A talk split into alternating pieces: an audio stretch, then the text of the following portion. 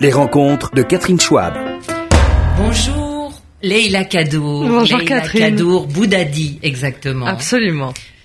Je suis ravie de vous recevoir à la radio, alors qu'on vous voit à la télévision Oui. et euh, au journal de 20h de France 2. Je dois dire, première chose, qu'on vous voit euh, assise et euh, je dois à la connaissance du public de RCJ et de France et de Navarre à dire que vous avez une ligne de mannequin et que vous êtes peut-être une femme tronc à 20 heures, mais vous êtes une longue liane de au moins 1m70, magnifiquement habillée toujours, très élégante. Et je dois dire que ça, euh, c'est une petite surprise quand on vous découvre pour la première fois. Alors j'ai envie de vous dire merci Catherine pour tous ces compliments. J'ai bien fait de venir déjà. Vous voyez, vous, Oui. j'ai gagné ma journée juste en quelques mots d'introduction. Euh, eh bien, on se rendra compte que je suis grande. Je suis plutôt 1m80, presque 1m80. Carrément 1m80, Oui. oui. Euh, on s'en rendra compte euh, bah, dans quelques jours puisque sur les JT euh, de France 2, euh, surtout sur les 13 heures du samedi et du dimanche, on va commencer debout et on sera debout, donc on pourra voir que je suis une femme tronc qui est doublée d'une d'une girafe aussi, on peut le dire. Oui, oui, mais enfin, une très belle girafe, impeccablement euh, proportionnée et tout. Euh, bon, eh bien, euh, on va me traiter de sexiste euh, bientôt, mais tout de même, euh, on sait que le physique est indissociable euh, quand on présente le 20h, quand on fait de la télé. Euh, alors, ce sera ma première question. Est-ce que euh, vous avez eu des con- des des commentaires, euh, des conseils qui vous ont été donnés euh, Est-ce que le casting euh, a été euh, particulier? Vous étiez en concurrence avec des blondes euh, Ah, alors j'ai pas forcément eu connaissance de toutes les personnes qui étaient face à moi pour euh, pour décrocher euh, ce Graal qui est le 20h quand même, ce Joker du, du 20h. Euh, après, ce qu'on peut dire, c'est qu'à la télévision, il est vrai, on jouit d'une certaine forme de télégénie, voilà. Euh, et en regardant les différentes chaînes, on se rend compte que euh, c'est à chaque fois des physiques assez différents. Euh, je crois que voilà, moi je suis la brune, euh, la brune un peu typée avec euh, la peau qui prend bien le soleil, on va dire. C'est une forme des, des, des, des caractéristiques, des types, euh, voilà, des différents présentateurs aussi. Mon confrère Julien Bugier est un beau brun qui a une peau aussi qui prend bien le soleil. euh, c'est, on le voit là, il vient de revenir de vacances. Ah, ah. Euh, Il y a donc des, euh, des types, oui, comme ça. Et est-ce que vous avez entendu des discussions autour de la question est-ce qu'on prend une blonde, est-ce qu'on prend une Non, brune non, Est-ce j'en ai jamais entendu parler. Après, peut-être que peut-être que ces conversations ont eu lieu, mais je là, je peux pas vous renseigner là-dessus. C'est vrai que Mhm. est-ce qu'il y a une culture de la blonde sur TF1 et de la brune sur France Bah, 2 on a tendance à le penser. On oui. peut imaginer ça, mais euh, en réalité, Anne-Sophie Lapix, qui fait son arrivée aux 20h de, de France 2, Oui. vient démentir. Elle est blonde. Hum, c'est juste. Oui, enfin, ça varie. Hein. Ça Sophie, change. elle change sa couleur de cheveux. Enfin, mis à part euh, cet, aspect qui n'est pas tout à fait si frivole, euh, qu'est-ce que c'est que ce fameux stress du 20 heures? Euh, Pourquoi? Vous avez fait beaucoup de télé, on va y venir, mais euh, le 20 heures de France 2, qu'est-ce que, comment, qu'est-ce qui fait qu'on est si stressé? Mais C'est une responsabilité énorme. Euh, il faut quand même dire ça, c'est-à-dire que Combien avez-vous de spectateurs, en gros? Ah ouais, on peut avoir jusqu'à plus de 5 millions, 6 millions de téléspectateurs. C'est Voilà, c'est la population de la Suisse presque. C'est voilà pour donner un équivalent, c'est intéressant Mhm. en effet comme comparatif. Et puis c'est euh, se dire que euh, au-delà du nombre de téléspectateurs qui euh, vous regardent, il y a euh, le rendez-vous du 20h, c'est un rendez-vous très important, c'est l'information. L'information, c'est c'est toute une maison, c'est toute une équipe de la rédaction, c'est énormément de journalistes à Paris, mais aussi en région, nos correspondants dans le monde entier. Donc on se retrouve, euh, si vous voulez, il y a différentes étapes dans cette chaîne de fabrication, et vous, vous êtes l'ultime étape d'une certaine façon, la face visible de, de tout un travail de groupe. Et euh, on a cette pression là sur les épaules, c'est le Voilà. direct, c'est euh, eh bien c'est aussi la part d'humain et d'humanité qu'on a en chacun de nous, à savoir la possibilité de de bafouiller, de se tromper, de commettre une forme d'approximation, ce qui mhm. peut arriver parce que l'erreur est humaine, hein, errare humanum est, mais euh, perseguare diabolicum, hein, c'est la suite, c'est ça. Ah là, c'est l'enseignante qui parle. Je sens que les références sont là. Non, pour rester là-dessus, est-ce que vous avez parfois euh, des journalistes qui vous tombent dessus parce que vous avez dû écourter la news euh, ou bien vous avez fait une erreur euh, Alors cette pression, c'est aussi cette pression-là, pas pas directement parce que nous on travaille aussi. Il y a beaucoup de stades de vérification, donc on va à l'antenne en ayant tout vérifié à plusieurs reprises. Mhm. Donc il n'y a pas vraiment de place pour l'erreur. Ça peut se produire, mais c'est assez rare en réalité. mais il y a une vraie concentration de tous pour que au moment où on arrive à 20 heures et que l'antenne, on a le générique de début avec cette musique du JT de 20 heures, euh, que tout soit prêt et qu'on soit euh, euh, qu'on soit, c'est très important, crédible face au public, à savoir qu'on ait fait un travail de qualité toute la journée et que ça se ressente le soir. Quelque chose d'exigeant, de vérifier. Vous avez testé votre ton, par exemple, sur les sur certaines news. Moi, j'écris à haute voix. Ah, ah. Voilà, j'écris mes textes. Euh, voilà, c'est aussi important de dire à ceux qui nous écoutent et qui nous regardent que le présentateur n'est pas qu'un lecteur de prompteur, c'est un journaliste avant tout. Un présentateur, c'est un journaliste. Mhm. Et c'est un journaliste à qui on a ensuite confié des missions de présentation parce qu'on estime qu'il a un certain nombre de qualités euh, pour euh, pour assurer ce poste. Euh, ça peut être des qualités de diction. on a parlé d'une forme de télégénie, en mhm. effet, et qui a une, une envie aussi de transmettre ces informations. Donc on écrit toute la journée. Moi, je passe mon temps derrière mon ordinateur à lire les informations, à les écrire, à les réécrire quand elles sont modifiées, à, à changer un petit peu l'angle, à trouver comment trouver la meilleure façon d'en parler pour faire comprendre l'information parce que au fond un journaliste présentateur c'est un passeur. Oui. Il doit expliquer. Et moi j'écris à haute voix. Et je sens, et on a une musique, on a tous une petite musique, et on sent ce qui colle le mieux à sa bouche, à son rythme, à, à, l'envie aussi de transmettre une information. Ah, et euh, en effet, euh, vous avez été rodé quand même à plusieurs euh, journaux auparavant. Euh, on vous avait sur Arte Journal, par exemple, une semaine sur deux. Euh, C'est ça. Et là, euh, c'était pas le même ton, c'était pas la même écriture. Non, c'était pas la vous même. Vous comment là? Alors euh, Arte Journal, c'est euh, c'est la spécificité aussi de cette chaîne. C'est un journal franco-allemand mhm. euh, avec un regard sur l'Europe. Donc c'est la ligne éditoriale, elle est déjà très très précise. C'est-à-dire qu'on va parler de la France peu. On en parlera vraiment pas. on en parlera si on trouve qu'il y a un fait saillant, politique, qui fait comprendre la société. Euh, donc c'est un journal qui est beaucoup plus tourné vers l'ailleurs, vers l'étranger. Mhm. Euh, et là, on a une autre rythmique. On a des lancements, par exemple, beaucoup plus longs. Arte Journal, c'est quasiment 30 secondes pour lancer un sujet. Ça veut dire que en 30 secondes, on a vraiment le temps de contextualiser, d'expliquer les choses différemment, sans que ça soit redondant avec le sujet qui vient. Uh-huh. Ce qui est assez différent d'autres écoles. À France 2, le lancement est plus court. Pourquoi? Parce que le journal est beaucoup plus long. Euh, un journal sur France 2, il, il fait plus de 40 minutes alors qu'Arte Journal fait 20 minutes. Donc euh, à chaque journal sa spécificité, à chaque journal sa manière aussi d'envisager euh, les choses et de s'adresser à un public qui n'est pas le même.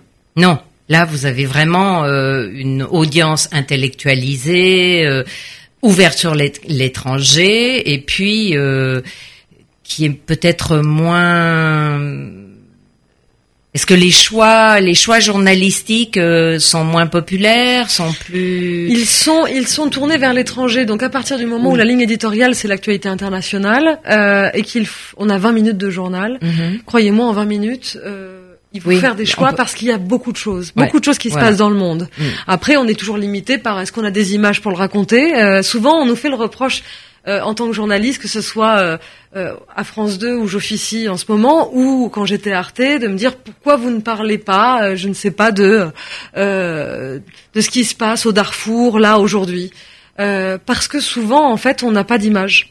Mm. Et la télé, c'est pas comme la radio. la télé est un média qui nécessite un support visuel. Et quand on n'a pas d'image pour raconter, ou les images parfois nous viennent deux jours après, parce que sur place, quand il n'y a pas de médias libres, eh bien, on n'a pas d'informations. Mhm. Donc, euh, c'est difficile de donner à connaître à un public un événement si on n'a pas de support visuel. Oui, C'est la difficulté de la télé. oui, oui. Alors, Et c'est pas qu'on veut pas en parler, c'est que Oui. parfois on n'a pas le matériel pour le faire. C'est ça qui est dramatique et qui est parfois on se dit mais c'est pas possible comment relayer un événement? Alors on peut le faire comme ça avec une carte en disant voilà en bref mais on pourra pas le développer on Mm. peut pas faire deux minutes sur un événement pour lequel on n'a pas d'image. Oui, oui. Vous faites penser à Paris Match, là où on se retrouve exactement dans la même situation, euh, terriblement On frustré. est très confronté aux mêmes problématiques. Oui. Alors, Leila Kadour, euh, vous avez également une casquette euh, à la radio Oui, et régulièrement, tous les jours, sur France Inter, de 11h à midi et demi, je crois. c'est ça. Hein, avec Nagui et il faut être forte hein, pour être en face de Nagui et lui donner la riposte. euh, C'est Ah, C'est un homme de caractère, mais c'est surtout, euh, bah, c'est un homme passionné. Euh, il aime ce qu'il fait. euh, sinon, il, il y aurait aucune raison qu'il se lève tous les matins pour venir à la radio. Je crois que Nagui euh, est euh, comblé professionnellement. Il a euh, deux émissions euh, quotidiennes euh, sur France 2. Mhm. Il a le retour de Taratata, qui est son bébé. voilà, et qu'il chérit plus que tout, et euh, dont il va fêter les 25 ans cette année. c'est incroyable. Donc 25 ans. euh, il, il a, si, si Nagui veut, il n'est pas obligé de faire de la radio. Il fait de la radio par passion, il fait de la radio parce qu'il a envie de rencontrer ces artistes qu'on reçoit tous les jours, et il a envie d'une bande parce que euh, il mène ses activités en solo euh, d'habitude, et là Oui, il justement. rencontre une bande. Mm. Et donc tout d'un coup, bah, la rencontre d'une bande, c'est, bah, faut qu'on apprenne à se connaître tous. Même si moi c'est Nagui qui m'a choisi euh, pour le coup. Euh, c'est aussi, bah, c'est des, des moments où on doit un petit peu voir qui est l'autre, apprendre à se connaître. On est euh, deux Méditerranéens, tous les deux, on s'entend très très bien. On a aussi des, des prises de position sur des sujets quand on n'est pas d'accord, on se le dit. Et on, Et- on a l'intelligence de pouvoir se le dire euh, euh, avec affection, parce que je crois qu'il y a une vraie affection euh, entre vous deux. entre nous, ce qui fait qu'on on Mais peut, il est du genre dire. à avoir euh, à être un moulin à parole un petit peu et à monopoliser la parole parce que tout simplement il a toujours été en solo dans ses émissions. C'est ça, et il a, Donc il il a, faut laisser parler les autres euh, là. Oui, et il a cette façon d'être. euh, il veut tellement aussi mettre à l'aise l'invité. C'est vrai que nos invités sont toujours très bien reçus. On a forcément lu les livres pour lesquels ils viennent, ce qui n'est pas le cas de toutes les émissions. On a vu les films, on a, Mhm. on s'est déplacé au théâtre pour voir les choses. Alors on est, on se retrouve tous un peu face à eux avec euh, l'envie de leur dire beaucoup de choses en très peu de temps, et on est beaucoup autour de la table. Donc, avec le temps, euh, les choses se sont bien installées et on parvient à tous pouvoir s'exprimer et, et à apporter, parce que c'est ça l'idée de la bande originale, c'est que chacun, par son individualité, apporte quelque chose pour faire un ensemble joyeux. Oui. C'est ça. Et euh, donc, euh, pour rester sur la télé, ensuite on passera à votre vie d'avant, car Oui. il y a une vie avant la télé. Oui. Vous avez euh, exercé votre euh, sens critique dans Sa Balance à Paris Oui. avec euh, Nolo. C'est ça, Éric Nolot. Éric Nolot, qui était l'animateur en chef. Mhm. Et ce qui avait de terrible et que je trouve encore assez euh, étrange, euh, Leïla Kadour, c'est euh, cet invité qui surgit au moment, en plein milieu des critiques, et euh, dont tout le monde ignore le nom. Et tout à coup, vous avez fait une critique virulente sur son spectacle, son livre ou son film, et le Et voilà qui déboule sur le plateau et qui se prend tout dans la euh, c'est un peu euh, cru- un peu cruel. oui, c'est un non, peu dur. un peu- Alors, pour bien resituer, c'est ça. euh, On est euh, plusieurs chroniqueurs autour d'Éric Nolot. euh, on est un certain nombre à avoir été conviés à aller voir un spectacle, un même spectacle. Mhm. On va s'exprimer tous sur ce spectacle. Alors, ce qu'il faut savoir, c'est que avant de faire l'émission, on envoie euh, un petit courriel à, à la production en disant voilà, euh, moi, on m'avait demandé de voir tel spectacle. euh, Voici ce que j'en ai pensé en quelques lignes. On donne une forme de couleur de de la chronique qu'on va être amené à tenir. Et euh, ensuite, euh, on se présente le jour de l'émission, on commence à enregistrer et éventuellement l'artiste dont il est question peut surgir et on n'en a absolument aucune idée. Non, c'est pour Alors- le coup, c'est vrai, vous le savez pas. On ne le sait pas vraiment, on, on cherche à le savoir. Hein. Je ne cache Ouais. pas que dans les couloirs, on essaie de fouiner pour voir s'il n'y a pas un invité qui est enfermé dans une loge qu'on pourrait apercevoir. Mais en fait, on n'a jamais réussi parce qu'ils font ça très très bien. Ils attendent qu'on soit vraiment installé, qu'on commence à enregistrer l'émission pour faire rentrer dans les coulisses les invités dits surprises. Alors, ce que je, je, je peux comprendre la la douleur d'un artiste qui euh, entend en coulisses qu'on n'a pas aimé son œuvre et qui ensuite arrive sur le plateau. Alors là, il a l'occasion de se défendre Mhm. s'il le souhaite. Euh, là où je serais un peu plus nuancée sur la violence, c'est que me concernant, et c'est capital pour moi, quand j'émets une critique sur un bien culturel, une pièce de théâtre, un bouquin, euh, un, un album de musique, euh, je veille toujours à faire une critique qui ne soit pas une critique à dominem. C'est-à-dire que je ne m'intéresse pas à l'artiste. Ce n'est pas l'artiste que je critique. C'est tout d'un coup l'œuvre qu'on me donne à un moment donné de la vie d'un artiste. Cette œuvre est entre mes mains, je l'écoute, je la lis et je dis voilà ce qui m'a plu, voilà ce qui m'a moins plu. Mais je ne suis pas en train de dire que la personne qui est responsable de cette œuvre est une mauvaise personne. Je ne juge pas l'individu. Et je crois que c'est important d'avoir toujours une, une vraie posture de respect par rapport à l'acte créatif. Moi, j'ai beaucoup de respect pour les artistes. Ils Mhm. créent. Je suis incapable de créer. Donc, de par ce postulat-là, je ne peux pas m'en prendre à un individu. Je peux dire, je n'ai pas aimé le roman. Pour quelles raisons je ne l'ai pas aimé Et j'ai intérêt à avoir des raisons à donner. Sinon, c'est complètement arbitraire et le jeu de la critique n'a aucun sens. Oui. Il faut justifier son avis. Mais en aucun cas, l'individu qui a commis cette œuvre, je ne peux pas lui en vouloir et je vois pas pourquoi je lui en voudrais. Faut pas qu'il Mais se sente- l'individu arrive parfois euh, avec sa hargne euh, après avoir entendu ce qu'il a entendu. Ça vous est arrivé ça? Ça m'est arrivé d'être face à, à un homme de théâtre, euh, patron du rond-point, euh, Ah, Jean-Michel Jean-Michel Ribes. euh, je n'avais pas beaucoup- volcanique. euh, oui, j'ai- sait. je n'avais pas aimé un de ses spectacles et je l'avais dit très honnêtement. Il était entré, euh, il est entré sur scène euh, au moment où je devais le dire et je n'ai pas failli. J'ai continué à dire ce que je pensais pour une raison simple. Je ne m'attaquais pas à l'homme. Euh, pour moi, c'était important. euh, Il y a un, quand on est critique. Et je m'en suis rendu compte dans cette émission. Moi, l'avantage que j'avais, c'est que je n'étais ni auteur, ni dramaturge, ni euh, chanteuse, euh, ni euh, je n'avais aucune velléité dans le monde du cinéma. Donc Mhm. j'étais très libre, très libre de dire quand j'aimais ou je n'aimais pas une œuvre. Je me disais pas derrière, oh là là, l'éditeur là, il m'éditera plus, ou Mhm. oh là là, tel distributeur, il ne voudra plus m'inviter. Je- En réalité, je m'en moque. Je n'ai pas de, je n'ai pas de d'histoire là-dedans. J'ai pas de- d'intérêt là-dedans. Euh, mais l'intérêt que j'ai en revanche, c'est que la personne qui me regarde chez elle et qui a un petit budget culture par mois, si elle doit consacrer 20 euros à de la culture, euh, quand on voit le prix d'une place de cinéma qui excède les 10 euros, Oui. alors on a des astuces pour que ça coûte un petit peu moins cher, hein, il y a des cartes cinéma, bon voilà, mais quand même 10 euros, c'est une somme. Oui. Mais moi, j'ai pas envie de dire euh, voir ce film que j'ai adoré alors que je l'ai pas adoré sous prétexte que je connais le réalisateur ou le scénariste ou l'un des acteurs principaux. Euh, je crois que quand on est critique, on se doit d'être honnête. Et moi, je, pour une personne qui a qui a pas les moyens de dépenser énormément, si on peut aller au cinéma tous les soirs, j'ai envie de dire, bah c'est un petit peu moins grave. Mais quand on a un tout petit budget, euh, et puis ça y va de la crédibilité du, critique, c'est comme si vous me demandez la couleur des murs et que on sait toutes les deux que c'est pertinemment rouge, mais je vais vous le vendre vert. Bon, la prochaine fois vous me croirez plus. Donc moi, en tant que critique, je perds de la crédibilité et je perds aussi de l'engagement dans quelque chose qui me semble fondamental parce que la culture, c'est fondamental. C'est ce qui vous permet au quotidien de réenchanter la vie, de vous évader, de penser autrement, d'ouvrir votre esprit. C'est capital la culture. Et là, vous parlez. Euh, là, j'ai l'impression d'entendre un petit peu la prof euh, quand je vous écoute. non, mais c'est vrai. En plus, combien vous avez raison. euh, donc, Leïla Kadour, vous aviez une vie avant la télé qui était d'être enseignante. Donc, vous avez vraiment été connectée au monde des jeunes euh, Ouais. et des ados. Oui, Euh, et je les adore. C'était quand, comment euh, C'est mon premier métier. Je suis sortie de l'université et j'avais euh, très envie de devenir enseignante parce que je trouve que c'est un métier absolument fabuleux.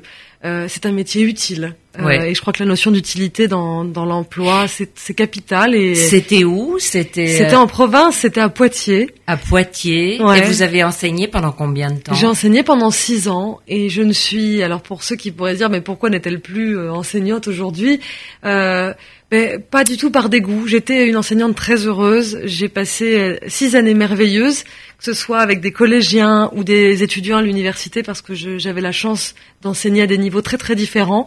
Enseigner euh, le présent de l'indicatif à des sixièmes, euh, c'est complètement jouissif parce que c'est très drôle, très surprenant. C'est on vous chahutait. On me chahutait pas parce que je crois, même si j'étais très très jeune enseignante et j'étais la plus jeune de l'établissement, c'est c'est pas une question d'âge. Le chahut, c'est ça dépend ce qu'on dégage. Et je crois que moi je dégageais une forme d'autorité naturelle assez simple. Euh, que j'ai pas besoin de fabriquer aussi des choses comme ça qu'on a ou qu'on n'a pas face à un auditoire. Moi, face à un auditoire, on a on n'a pas envie de me chahuter. Euh, c'est c'est difficile peut-être à expliquer, mais euh, il s'avère que je, je, pense que j'étais euh, juste. Je crois que c'est un mhm. truc fondamental avec les élèves, quel que soit l'âge, c'est que quand on est juste, il nous arrive rien. Si on punit injustement, si on, on, on indique à quelqu'un qu'il a fait quelque chose alors que c'est pas le cas, il va nourrir une forme de rancœur et l'enfant ne comprend pas. Oui, mais parfois on chahute pour le plaisir. Oui, mais quand on explique à la personne qui chahute que tout de suite il va falloir qu'elle arrête, que ça ne se reproduise plus parce que une classe c'est comme une micro-société, si on ne respecte pas des règles, on ne peut pas vivre ensemble. Euh, généralement, la tentative de chahut est, est avortée euh, à la seconde, en fait. Et puis, n'oublions pas qu'à cet âge-là, les élèves, quand ils sont en sixième, cinquième, quatrième, même troisième, mhm. ils ont un rapport affectif incroyable à leur enseignant. Oui. Les, les enfants, les élèves, euh, ils ont envie qu'on les aime et ils ont envie d'être aimés. Et ils travaillent souvent pour vous faire plaisir. Et ça, c'est un, c'est un levier qui est très très utile quand on est enseignant, quand on l'a compris, qu'il y a un rapport affectif. Ils, ils vous voient, ils vous apprécient, ils vous trouvent sympa, ils vous trouvent souriante. Ils n'ont pas envie de vous décevoir. Ils n'ont pas envie euh, d'être celui ou celle qu'on regarde pas avec avec tendresse. Ils mhm. cherchent votre affection à cet âge-là. Il faut leur donner. Et finalement, euh, tout de même, au bout de six ans, Leïla Kadour, vous avez décidé que vous alliez retourner à l'école et aller au centre euh, de formation des journalistes, faire une école de journalisme. C'est ça. À Tours. À Tours. vous êtes redevenue élève. C'est ça. Je suis passée de l'autre côté du bureau et je me suis dit, bah, journaliste, c'est un métier euh, qui m'intéressait depuis la fac, en réalité. Et euh, je me suis dit que c'était pas un métier euh, qui s'improvisait, qu'il fallait. Alors moi, je suis forcément en tant qu'enseignante j'adore être à l'école, j'adore apprendre. Si je pouvais, je, je, je, ne ferais que ça de mes mhm. journées à aller, euh, je sais pas, me lancer dans une licence de je ne sais quoi à l'université, je les ferais toutes.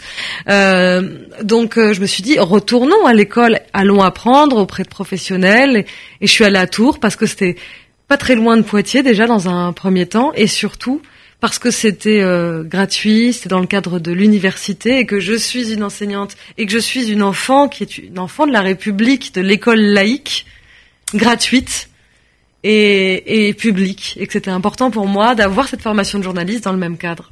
Et donc ensuite, on connaît la suite, mais euh, je rebondis sur ce que vous me dites. Euh, je suis une enfant de la République et tout.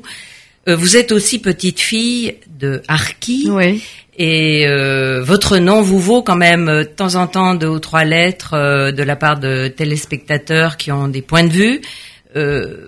Vous voulez nous en parler un peu, euh, votre grand-père euh, Mes deux grands-pères, mes deux grands-pères étaient harkis. Euh, en fait, ils, avant d'être harkis, ils étaient soldats pour l'armée française. Ils ont fait, voilà, toutes les guerres et les campagnes françaises. C'était des très vieux monsieur nés respectivement en 1907 et 1916. Donc, c'est vous dire que c'était des de, vieux en monsieur. voilà, et ils ont combattu pour la France, que ce soit la Seconde Guerre mondiale et toutes les autres campagnes qui ont suivi. Et euh, lorsque la guerre d'Algérie a éclaté, ils sont restés euh, du côté français, ce qui leur a valu à tous les deux d'être rapatriés en, en 62 en France.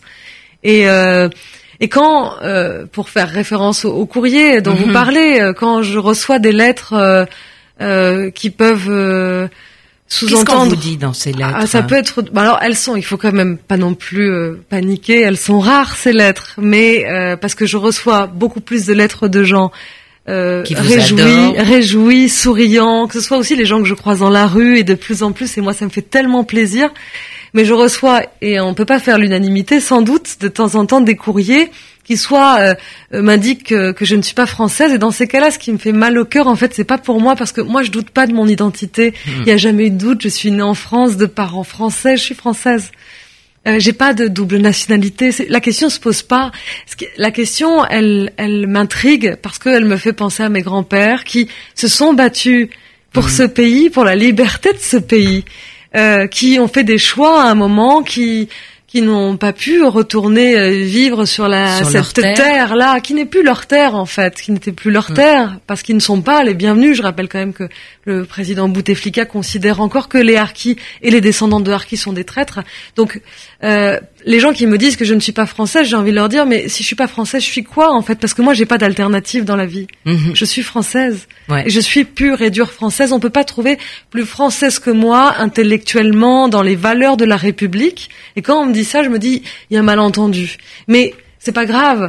C'est pas grave. C'est mon, mon enveloppe, mon nom, euh, qui, qui, qui leur donne à penser ça. J'espère que ça sera bientôt plus le cas et que ça ne sera plus le cas pour personne, en fait. Oui, c'est une je- question de génération euh. Peut-être, peut-être, mais Mm. euh, je reçois aussi tellement de manifestations d'affection euh, de la part des téléspectateurs qui ne voient pas en moi une couleur, mais qui voient simplement en moi une journaliste souriante. Et je me dis là, on gagne. Là, là, on gagne. Là, c'est gagné. Et une journaliste euh, enrichissante, je dois dire, parce que votre art de transmettre, en effet, votre passion pour un, une œuvre ou euh, même pour un fait de société euh, se ressent. Et je vous remercie vraiment d'être venu euh, sur notre dans notre studio. Je vous souhaite euh, le plus le plus de réussite euh, euh, et vous en aurez beaucoup. Et euh, à bientôt j'espère. Merci pour beaucoup, une autre Catherine, fois, pour votre invitation. Et puis, j'embrasse tous vos auditeurs euh, et tous ceux qui nous regardent en ligne. merci Leïla Kadour